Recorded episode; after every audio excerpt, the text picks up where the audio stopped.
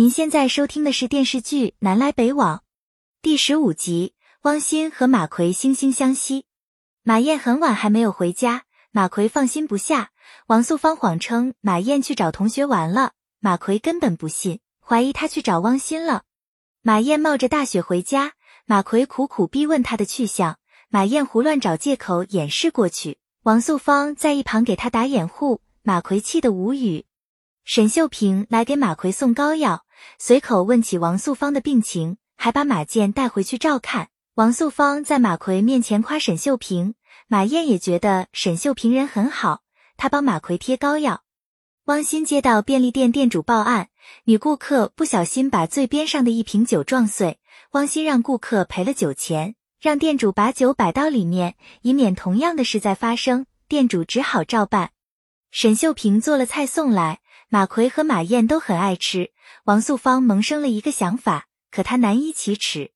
汪鑫觉得店主很可疑，就乔装改扮来店里排查，不小心把酒打落在地，店主赶忙过来让他赔偿。汪鑫亮出身份，店主吓得连连求饶，他承认装了机关，只要拉动手里的绳，最边上的那瓶酒就掉在地上，而且瓶里装的是水。杨所长得知汪鑫揭穿了店主的骗局，对他赞不绝口。汪鑫从杨所长口中听说马奎抓歹徒时受伤，他立刻请假回来探望马奎。汪鑫对马奎嘘寒问暖，马奎却不领情，三言两语把他打发走。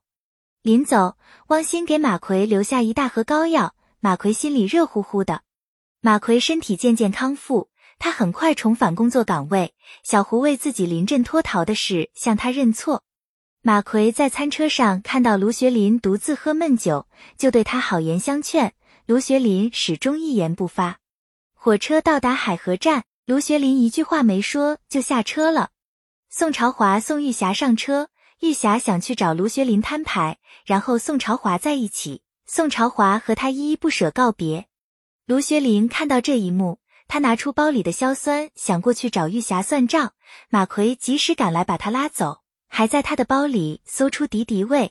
马奎猜到卢学林想毁了玉霞，再畏罪自杀。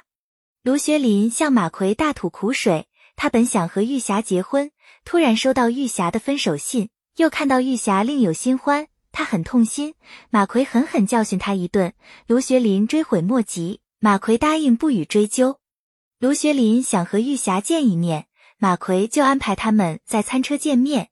玉霞和卢学林说明实情，卢学林把那封信撕碎，和过去彻底告别。